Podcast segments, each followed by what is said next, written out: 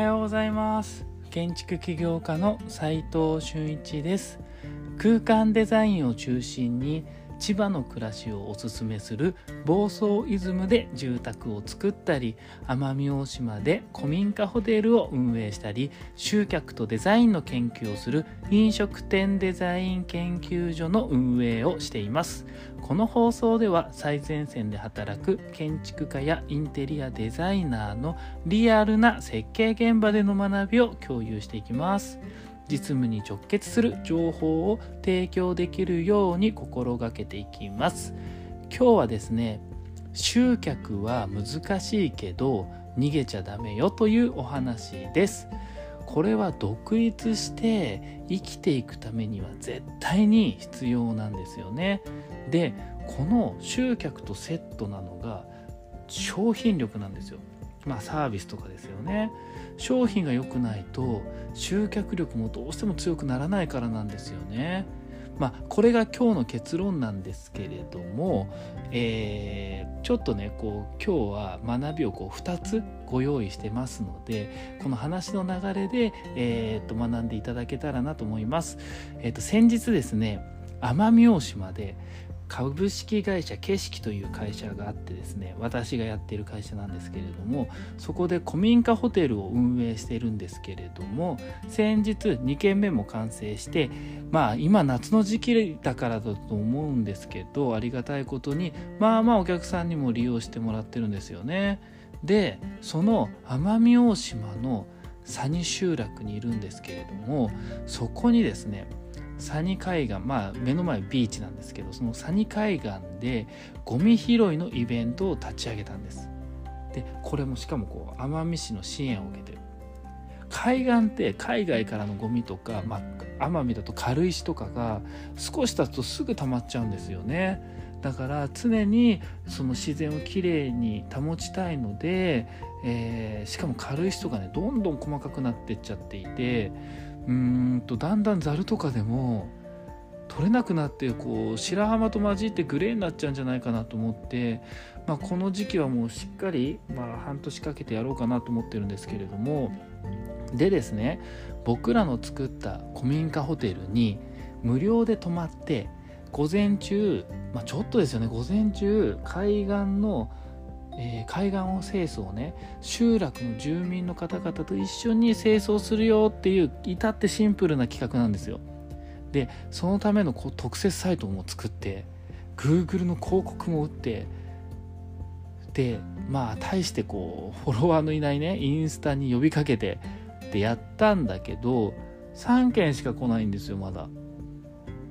でなんでこう集客できないのかなって思ってこれは商品力なのかな？いやいやうーん日程が固定されているからかな。まあ日曜日やってるんでね。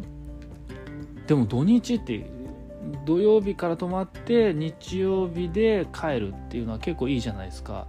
でそもそも清掃したいと思う人があんまいないのかまあこれもありえますよね。でまあそもそもね拡散力が弱いのかこれ絶対あるよねって。まあほとんどかもしれないんですよこれ当てはまるのが。今までこう大して努力もしなかった SNS とか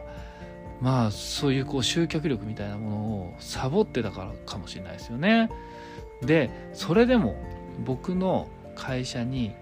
かなり昔にですね僕はまだ20代若い時にですねインターンに来てくれた子たちがねこう手伝いに来てくれるっていうんですよ。嬉しすぎません？これ。嬉しいっすよねこういう話されるの。感謝でしかないですよね。こういうさ集客できない時代に時に手伝ってくれる人って僕もねこの感謝忘れないなって思うんですよね。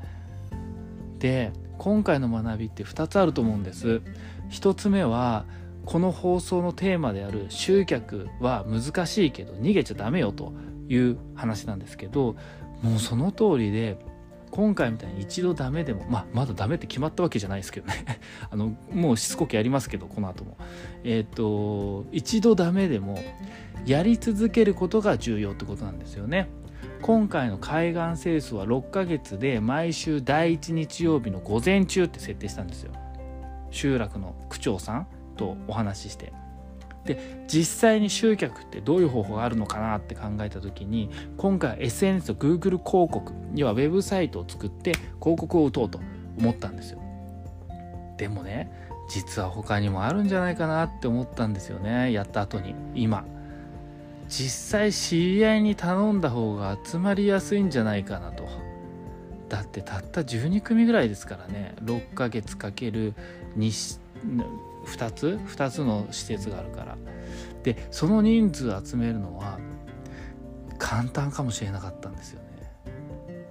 だって知り合いに12人いますから12人ぐらい来てくれる人は。でも新しい出会いも欲しいなと思っていて、まあ、知り合いが欲しいなって。同じ興味とか思考を持っている人がそんなこう集まりみたいなものがあるといいよなって思ったんですよね。そういう考え始めたんですね。こうやって集客っていろいろと考えられるわけですよね。その単純に広告と SNS だけじゃないなと思っていて。違うしかもそのやり方があるんだなとただ言っただけじゃやっぱ来ないんだなって。でまあ失敗したからもうやらないって決めるんじゃなくて失敗したから次どうしよっかなとか何が原因だったのかなって考えるべきなんですよね。でこれが1つ目の学ぶべきポイントだと思います。で2つ目は集客できていない時に助けられる方がリターンが大きいかもと思ったんですよ。さっき話した手伝いに来てくれたインターンの子に感謝しかないって僕言いましたよね。まさにその通りで自分が頑張って誰からも見向きもされない時に手伝ってくれた人って何かしら恩返ししたいもんですよね。なので僕も企画がとてもいいのに集客できてない頑張っている人をそういった頑張ってる人を見かけたら全力で全力で応援しようって決めました。もう、うん、あ僕の知ってる範囲でですけどね。でこれって頑張って集客できない経験をした人じゃないとわからないと思うんですよね。これ実際に。これが2つ目の学びでした。今日はね集客は難しいけど逃げちゃダメというテーマでお話ししましたが2つの学びいかがでしたかね、まあ、ピンときた人はおそらく経験した人経験したことがある人ですしうんあまりよくわからなかった人は一度自分で考えた商品とかサービスをね集客してみてください、うん、僕も初めてやってみて思ったんで一緒にやってみましょうよ。集客。結構大変なんでその時は自分の、まあ、今日のねお話をね思い出してほしいんですよね。なので、えー、みんなでね私たち一緒なんでこれから新しいサービス考えたりするの一緒なんで集客学びましょう一緒に。ね。実務で学べるインテリアデザインの学校隠れ家では最前線で働く建築家やインテリアデザイナーのリアルな設計現場での学びを非公開の LINE グループで毎日共有しています。